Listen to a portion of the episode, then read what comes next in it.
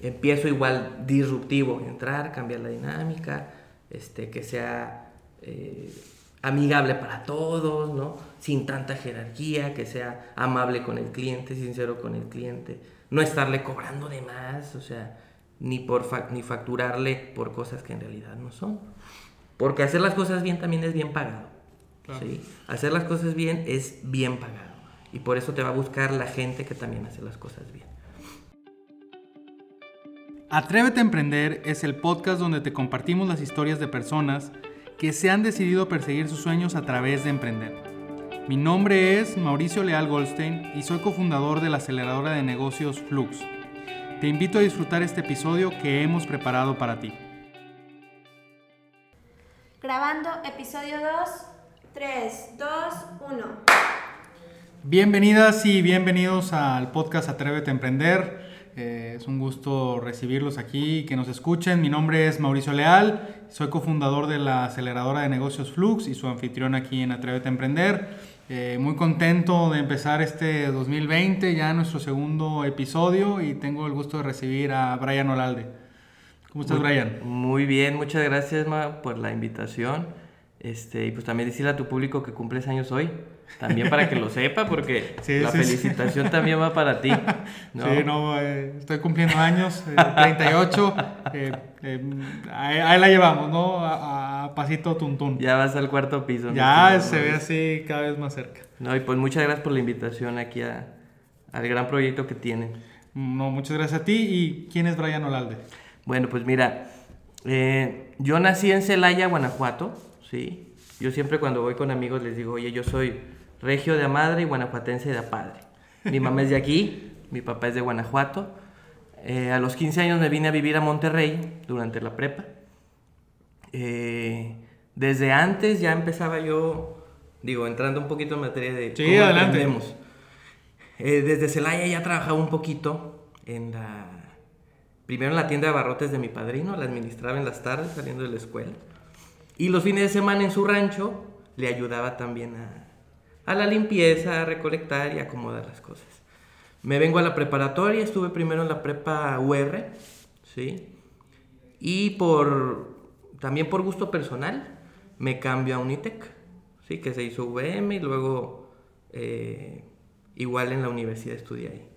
Estudié la carrera de licenciatura en Derecho, a partir de ahí comencé desde un inicio a trabajar. Trabajé primero en un estudio un centro de investigaciones jurídicas, ¿sí? filosofía del derecho trabajé.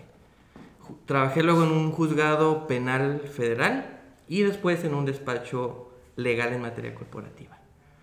A la par he estado en causas o en emprendimientos sociales. Me invitaron a ser parte de una fundación. Eh, estuve en el comité estudiantil de la, de la universidad, en la eh, igual en la asociación de egresados. Entonces, parte de lo que he vivido ha estado iniciativas este, privadas, activismo social, y también a la par pues he estado haciendo emprendimientos, ¿no? En tema familiar por, por incorporación de, de, mercancías del extranjero, eh, tema restaurantero, agarré unos socios, entonces si me dices tema de emprendimiento y qué saber, tanto con la profesión, pues yo creo que le podemos generar ahí a quienes nos escuchan una algo de la experiencia que tenemos, ¿no? Ok, para entrar, como decías, en, materia, tienes esta trayectoria profesional, te gradúas como abogado, a la par estás en el, en el tema social, pero si pudieras decirnos, claro, tuviste la experiencia con, con tu padrino, etcétera, pero ya, digamos, en, en, la etapa adulta, por así decirlo, ¿Cuándo decides emprender? En la etapa adulta, pues entro eh, como todos aprendiendo o teniendo nuestra primer beca de aprendizaje, ¿no? Entro en este despacho de abogados, que estoy bien agradecido que es una gran escuela para mí. Eh, durante 6, 7 años aprendí este, pues, eh, derecho corporativo empresarial, marcas y patentes, sociedades financieras, que estaba en ese entonces eh, la nueva regulación para sociedades financieras, prevención del lavado de dinero, y así fue como empecé yo de trabajando para una firma. En los rangos que te, como practicante, luego como abogado medio tiempo, abogado tiempo completo, senior, hasta llegar a previo al, tema socio, ¿no? Y siendo el, el, más joven abogado de la firma en llegar ahí, entré por recomendación de un maestro. Bien importante tener buenas referencias también en universidad este, y en lo que hagas, porque te topas el día de mañana con alguien que te va a recomendar o lo vas a volver a ver. Eh, decido emprender al momento, entré en una zona de confort, porque ya tenía un buen, un buen eh, puesto, una oficina bonita en San Pedro, tenía este, un buen ingreso, mi vehículo propio, y así pasaron esos dos o tres años en los cuales pues me gradué aparte muy joven, a los 20, ¿sí? Eh, y yo llevaba la, administración de la, de la, firma y la contratación de abogados nuevos que, entraran. Entonces, me tocó también por el tema del mito de que eres joven, contratar a gente, este, que al final es una escuela muy distinta de acuerdo a cada firma y cada socios que tienen su escuela. Yo me acoplé a lo que estaba ahí, este, y siempre me llevaba las regañadas porque trataba de hacer esos cambios organizacionales, ¿no? De romper la, la, rutina o la jerarquía y hacerlo más plano, este, hacer reuniones cada viernes o los tacos mañaneros. Ahora, en, siempre las firmas abogados son muy jerárquicas, ¿no? Entonces, ¿cómo ir contra, contra lo tradicional? Totalmente, y recuerdo que el socio director en ese entonces solamente pedía egresados este, de cierta universidad. Entonces entro yo, que no era de, su universidad, de su círculo, eh, hacemos buen papel y me dice, contrata de tu universidad. Yo tuve el primer error que no me fui por eso, yo me fui por los este, chavos o gente que había estado, por ejemplo, en Valia, que fue también un, este, eh, un programa que yo tomé de dos años y que tenían clases en el extranjero. Este, eh, visitas a Europa o intercambios. Y la, la fórmula luego la fui cambiando y decido emprender cuando llega un amigo y me dice, oye, traigo este, mi sueño siempre ha sido este, estoy trabajando yo ahorita este, en, la empresa de un amigo, pero traigo esto. Yo para eso ya sabía, ya había, ya había asesorado a gente o empresas grandes, ¿sí? Yo ya sabía cómo hacer en lápiz y papel las cosas y llevarla al cliente. Pero operar desde un inicio a una persona que tiene una idea y una visión, no me había tocado. Llega mi amigo, me dice, traigo, este, quiero, esto, esto es mi, mi, negocio. Le digo, mira, primero tienes que, ok, capital, ¿cómo lo tienes? Tu constitución legal, tu marca, no, pues no he hecho nada de eso. Yo te ayudo, ¿no? Le empiezo a ayudar, le va súper bien a, este amigo, y estoy hablando de hace ya varios años, ¿no? Cuando recién egresaba. Eh, y después me topo con otros por el mismo activismo o estar en grupos, me invitan a ser parte de un consejo y pues recomendar un poquito hay mejores prácticas legales para, para las organizaciones de la sociedad civil, llevar mejor cumplimiento. Y me empieza a hablar o, localizar gente del giro social. Me dice, oye, ¿sabes qué? Es que nosotros cada fin de semana vamos a tal comunidad, este, pero no sabemos cómo aplicar a un incentivo del municipio que tiene ahorita. Le digo, pues sencillísimo, o sea, este, ¿cuál es tu escritura pública? No, pues no tenemos. Y hay mucha gente que se hace llamar, somos la, fundación tal cuando no es una figura legal. Y es tan sencillo y hay muchos apoyos, este, pero también por esa falta de información. Entonces yo me decidí a, también por convicción personal, eh, decirle a la gente, publicar en redes, y me ubicaban y, me pedían esa ayuda. Entonces empiezo a hacer match o a ligar el cómo yo también ya estaba en tema de activismo, en tema de eh, prevención social de la violencia en niños y jóvenes. Ya había, estaba en ese entonces, hace 3, 4 años, en, en una inversión en un tema restaurantero y en este, importaciones. En, eh, y al ver cómo ya se estaba cumpliendo con, con este amigo mío, que tuvo el capital para, para hacer su negocio y entró a una, a una, cadena de tiendas. Este otro amigo que ya hizo su producto y lo exportó, ¿no? Aparte ese, esa convicción personal, dices, wow, ¿qué es lo que... eh, esto es lo, a lo, para lo que yo estudié, ¿no? No está nada más el cómo lo hago, este, sino el por qué lo hago. El por qué, por qué lo hago, por, por cumplir el sueño o la visión de, de, de alguien más. ¿sí? Su visión de tener su negocio con su causa que es eh, los medios digitales, la educación, el activismo social, que es la, exportación o la elaboración de un producto. Encontré ahí que eso era lo que quería. ¿Cuáles fueron la- las limitantes que vi? Bueno, yo animado con el socio, le decía, este, oye, llega este nuevo chavo, pues obviamente no tiene el nivel empresarial para decir voy a poder eh, ser sujeto a un contrato contigo, firma grande para una iguala grande y muchos este, servicios que te vamos a ofrecer. Y pues me hacían el feo, ¿no? Por esos pequeños esfuerzos que yo llevaba. Y solo, solo clientes grandes. De hecho, este, sí llevé también a la firma clientes grandes. Que primero por el miedo, este, en ese confort decía, eh, no, mm, bueno, me acuerdo una vez me, me escriben en inbox en Facebook. Me dicen, oye, este, un amigo de Nueva York está, está pidiendo un abogado en Monterrey y le queremos recomendarte a ti, ¿sí? Eh, le escribo, le digo, claro, me habla el cliente, hace una cita, empiezo a hacerle su proyecto y primero es este, ese miedo, ¿no? De decir, bueno, ya es, aparte que es otro idioma, es un inglés legal y un inglés de su rama, ¿sí? Este, pues lo voy a hacer bien o mal, ¿no? Eh, me mandaron también en ese entonces a cerrar unos negocios, eh, una compraventa en Mérida. Eso fue mucho antes, a los 21 años. ¿no? No estaba el socio director, no estaba el otro socio. Me dicen, ¿sabes qué? Te vas a lanzar a Mérida a comprar estos inmuebles, estas máquinas, estos carros en asamblea. eh, y si no lo logras firmar, ya no regreses. ¿no? Pues yo también iba con ese miedo. Preparo yo mi asamblea, mis contratos, todo mi listado, el tema contable. Para, para mi suerte, en Mérida no tienen una cultura de la rama en la cual este, yo he trabajado, eh, derecho empresarial o societario, y el abogado de la contraparte solamente lo vio, pues dijo, está bien, en realidad no sabía que estaba leyendo, le dijo, sí, firme, y me firmaron los demás eh, accionistas. Y llegué yo a Monterrey de regreso ya con, este, aquí está, ¿no?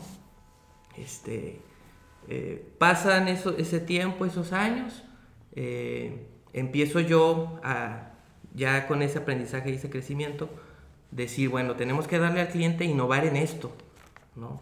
Eh, les hacía yo una carpeta digital, eh, al tipo de cliente le preguntaba cómo lo quería que lo abordáramos y esa vieja escuela pues a veces dice, está medio resistente a ese cambio, ¿no?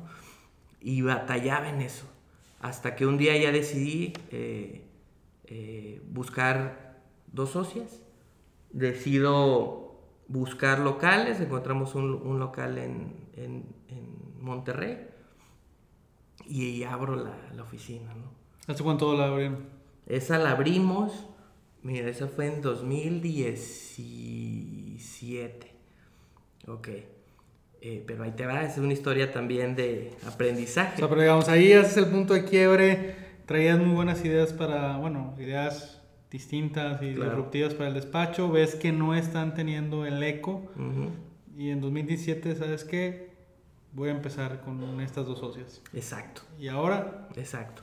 Una de ellas socias ya al último empezando el camino, eh, surge una oportunidad en otro lugar y se va, quedamos esta socia y yo. De mayor edad, eh, más experiencia, que a mí me dio esa seguridad, ¿no? De decir, bueno, fuimos amigos y ahora somos, este, pues, socios, ¿no? Trabajamos de esta manera. Y yo estoy muy agradecido con Dios porque han llegado, los clientes que me han llegado han sido por recomendación. O sea, hasta ahora que he estado empezando a hacer ya una página, este, perfiles en Facebook, en Instagram. eh, pero antes, clientes grandes, medianos y pequeños me han llegado por recomendación. Eh, pues surge un problema con, con- con mi socia, decido este, ante esa eh, descontento que no me dio una cuenta, no, no rindió bien lo de, de ciertos clientes, eh, entro en ese desánimo, ¿no? Y agarro otro proyecto que traía también yo de, comercializar, como por tres meses. Eh, luego vuelvo a hacer ese proceso de meditación. Este, veo, veo un mentor que tengo, llevo eh, con un, direct, un, director espiritual, le platico qué es lo que hago y ya me da ciertas luces en el camino para, que, para saber qué decidir. Y estoy en el extranjero, me contactan de otro despacho. Un abogado que hace muchísimos años fue el director jurídico.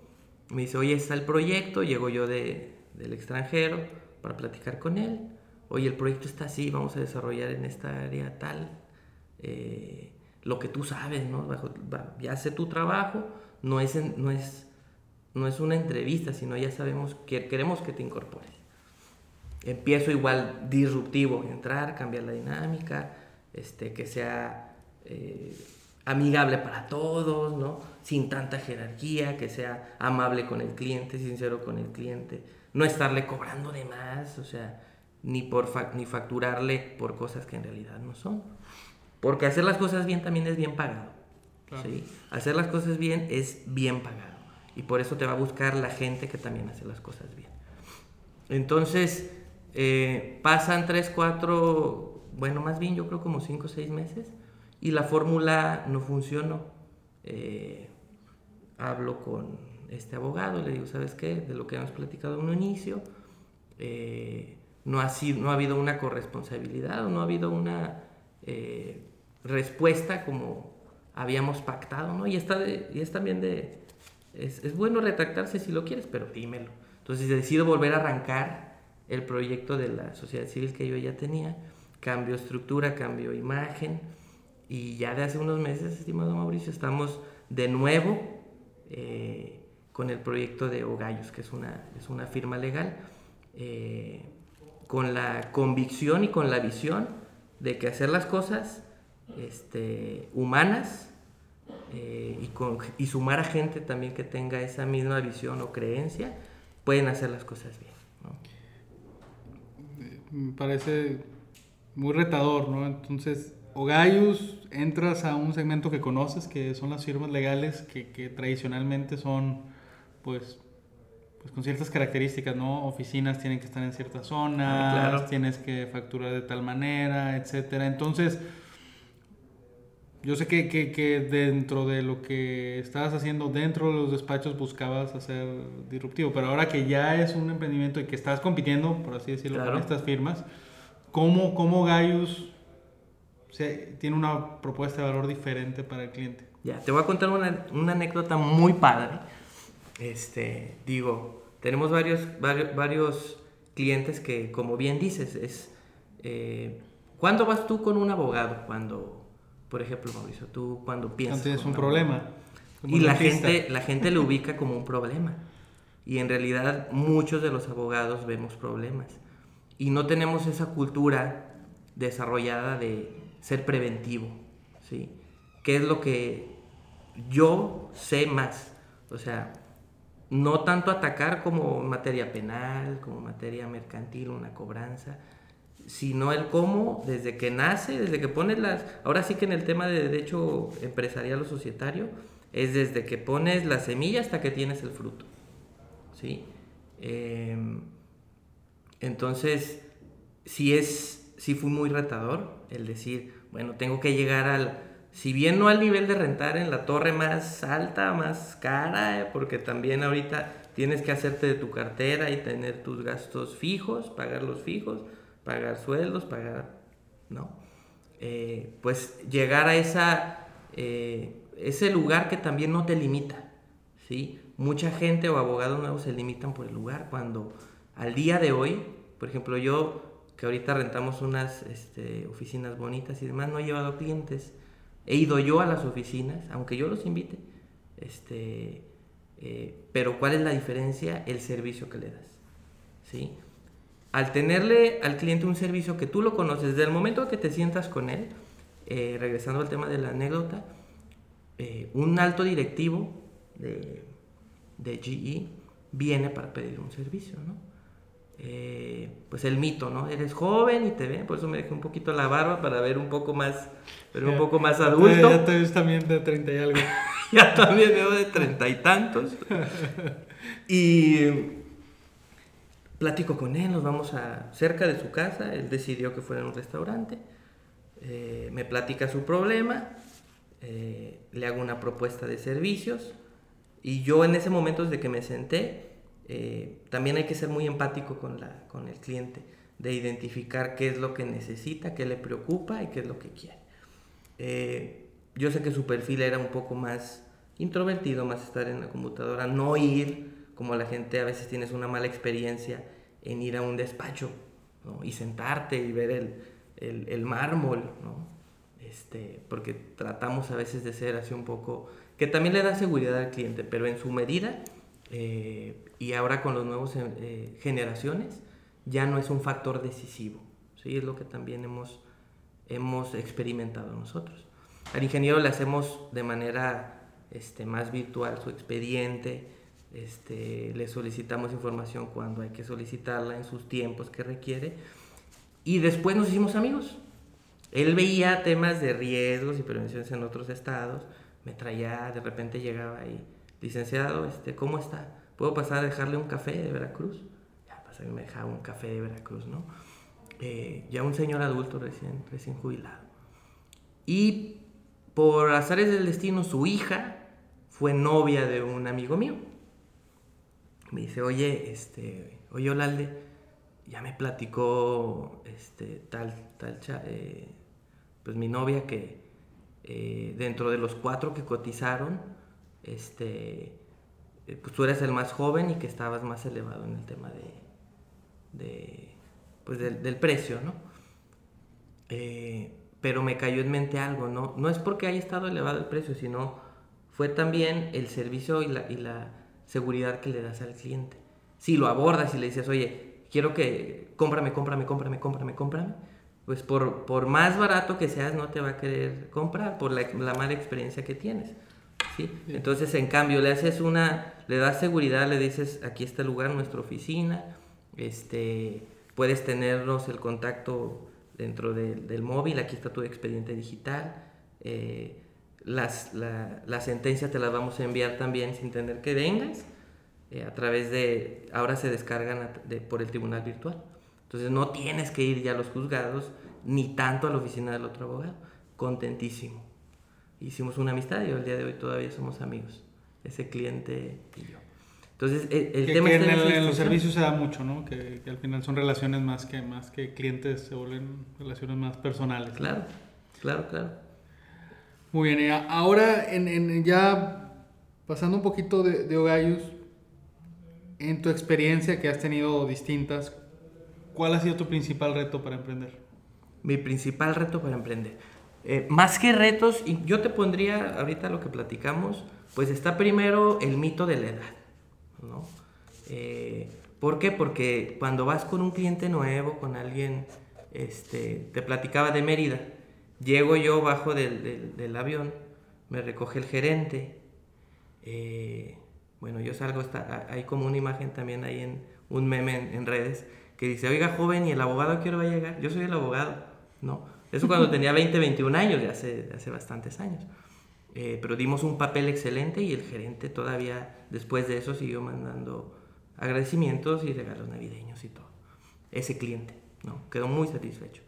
Eh, uno, es, uno ha sido ese, pero otro también está el estar en la zona de, confort y decir yo así estoy bien y, y te, te ciclas y cierras en realidad el propósito del por qué estás haciendo las cosas. No nada más me vengo aquí a sentar y hacerle sumar o generar más valor o riqueza a ciertas personas, sino el por qué yo inicié en mi em, emprendimiento eh, pues profesional o corporativo, pues fue por sumar y lograr visiones eh, y negocios y productos de gente que ya eh, lo necesita, lo requiere y que son innovadores, que son buenos, ¿no? ese, ese, ese reto está también en esa inseguridad, ¿no? yo creo que fue el tema de la edad y el decir, ¿qué tal si no? Y si... Mejor me quedo aquí. Exactamente, y si el pagar la renta y, y mis ahorros, eh, y si no me contratan, mejor me quedo aquí. Y te puedo decir que sí, sí pasó así durante uno o dos años, que ya lo traía en mente. Y las cosas de las que más nos arrepentimos, inclusive cuando en el hecho de muerte a alguien le preguntas, ¿qué es de lo que te arrepientes en tu vida? En no haber hecho tal cosa, ¿sí? No haber tomado ese riesgo.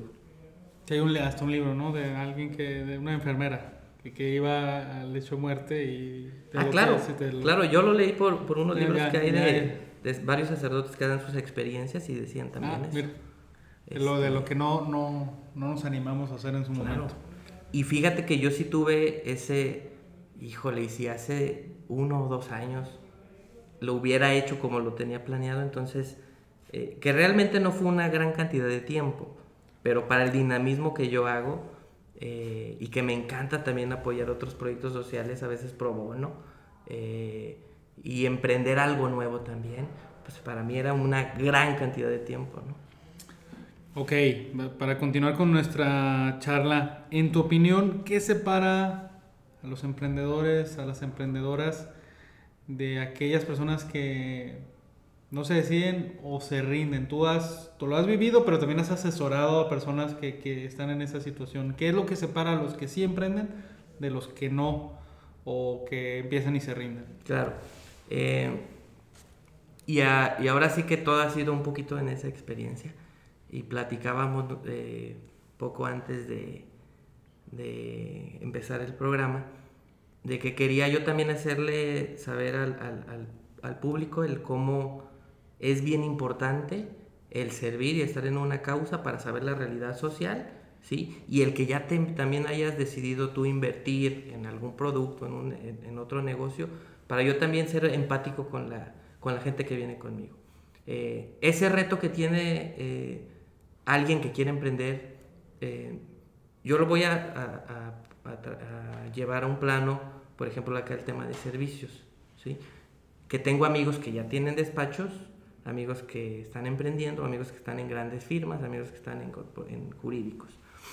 Es precisamente eso, el, el pensar que el éxito convencional es estar en la mejor oficina, la más grande y con la facturación más grande.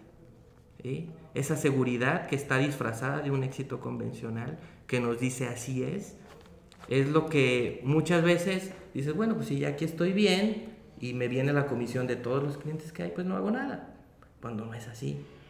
Estoy, estoy seguro que si ellos se decidieran también y tuvieran la seguridad de decir, eh, bajo esta dinámica y bajo eh, no, no unas malas prácticas, porque también hay muchas malas prácticas que todavía se siguen haciendo, eh, arriesgarte con la convicción personal, lo harían, ¿no? Yo creo que es, es- eso O sea, tener la, la convicción y la claridad de que es algo mejor. Claro, ¿no? Y conocerte, sobre todo, el, el- conocerte. Yo sí creo, y ha sido bien importante para mí, eh, a través de todos estos años, nunca he dejado desde que salí de la universidad de estudiar algo. Un diplomado, un curso en el CPH, líder del IPADE, eh, ahora la maestría la hago en la Ibero en educación. Vas a decir, ¿por qué en educación? Porque es bien importante conocer los procesos de aprendizaje de las personas y cómo aprende eh, un abogado, ¿sí? De manera interna en, en- en un despacho, en una empresa. Eso es súper valioso. Primero saber cómo funciona nuestro cerebro para eh, saber cómo estamos aprendiendo, las metodologías que estamos haciendo, es, de- es muy, muy, muy relevante. Eh, eh, yo creo que eso es parte de, Estamos, estamos De- en lo, lo que separa a los emprendedores. de lo que nos separa, ¿no? Entonces, ¿qué nos separa también cuando estamos ya en un puesto? El no enfrentarte o no dialogar con alguien que no está dentro de lo mismo que haces. ¿Qué me permite cuando voy acá a la maestría tener este, una compañera que es activista, otro compañero que es filósofo, otra compañera que es músico, ¿sí? Y te cambian la percepción del día con día. Ahora, eh, igual el fin de semana vamos y apoyamos un comedor de niños y te cambia la realidad, la realidad de tu día y de tu familia. Sí, hay, hay, hay, varios estudios, eh, lo platicaba hace unos días, que, que, la gente más creativa o más innovadora trata de hacer actividades fuera de, de, de lo que es el, el, día a día y eso pues eh, retarte a una maestría de educación sin ser educador, eh, ir y trabajar en una causa social, te permite que, que el mismo cerebro genere pues cierta plasticidad claro. y, y, abrirte el panorama para poder ser más creativo. Claro, eso, eso en definitiva nos separa, el cerrarnos, ¿no? Y no saber que hay otro tipo de, otro punto de vista, ¿sí? Hay otras necesidades que quizás tú ya estás cerrado a que son esas. Entonces, como vives en, en ese, en esa burbuja, ¿sí? No, no te decides a arriesgar ni a buscar algo más. Entonces, eso es lo que esa brecha nos separa, ¿no? Y, y la brecha generacional y de edad, de a veces pensar que estoy limitado por, eh, mi por mi edad, o ser muy joven o ser muy adulto. Sí, eso es, es algo que, que, nos pasó en la primera temporada, de, de, tener casos jóvenes como tú, pero también personas que, que emprendieron en una edad que considerarías difícil haberlo hecho, ¿no?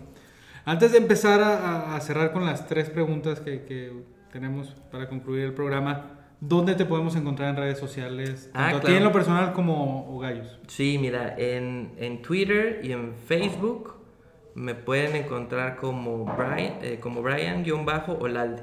Okay. Brian se escribe B-R-Y-A-N-Olalde.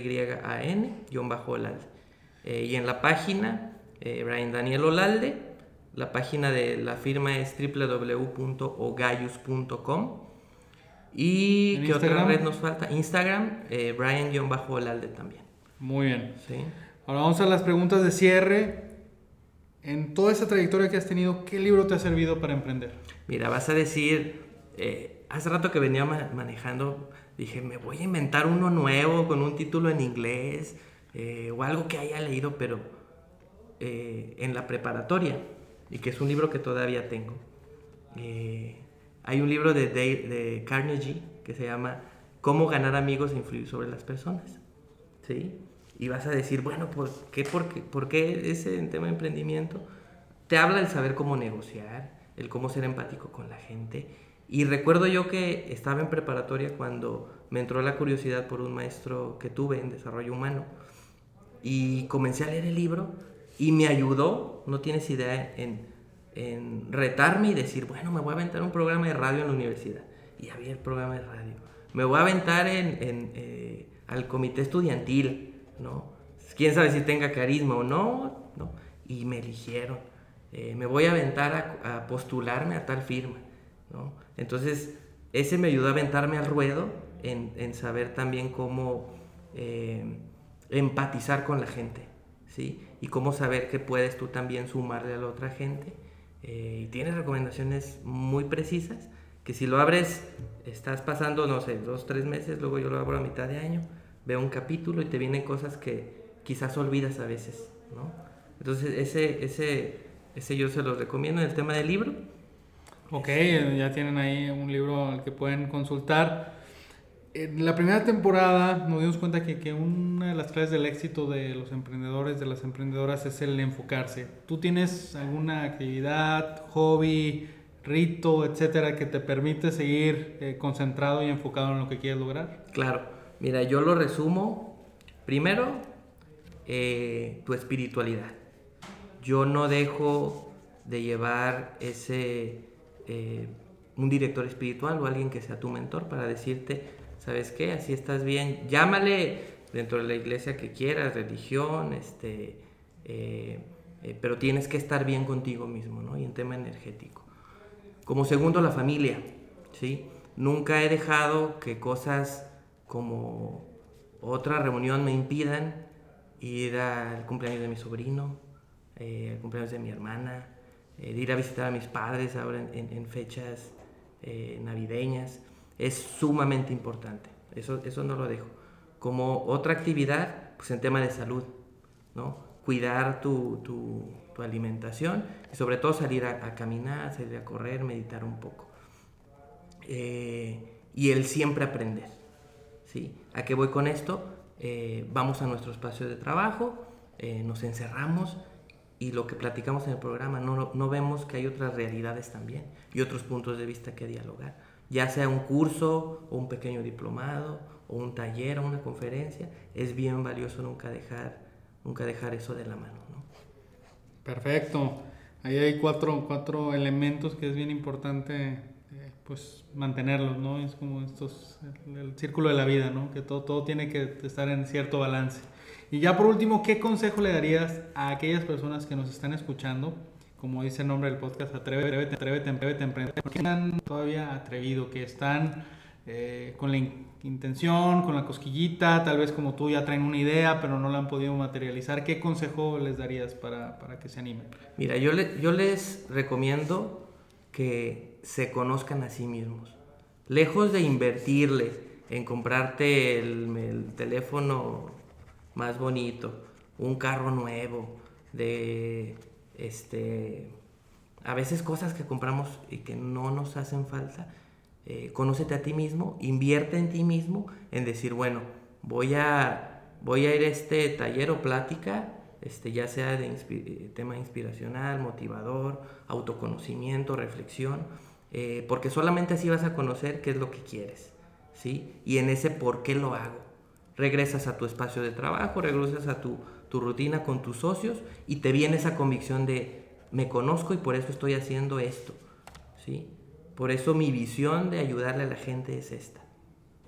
El conocerte a ti mismo eh, es la mejor inversión. Y viene de la mano con el aprendizaje, nunca dejarlo eh, de la mano. ¿no? Brian, pues muchas gracias. Muchas gracias Mauricio. Este, y pues gracias a todos aquellos que nos escuchan. Gracias también a, a ahora a los kibernautas que estamos compartiendo también en, en las redes de Kibernus. Eh, este, esta aportación y este proyecto. ¿no? Muchas gracias. Gracias, Mau. Gracias por escucharnos. Síguenos a través de nuestras redes sociales como Atrévete Podcast. Recuerda que cada semana tendremos un nuevo episodio en Spotify.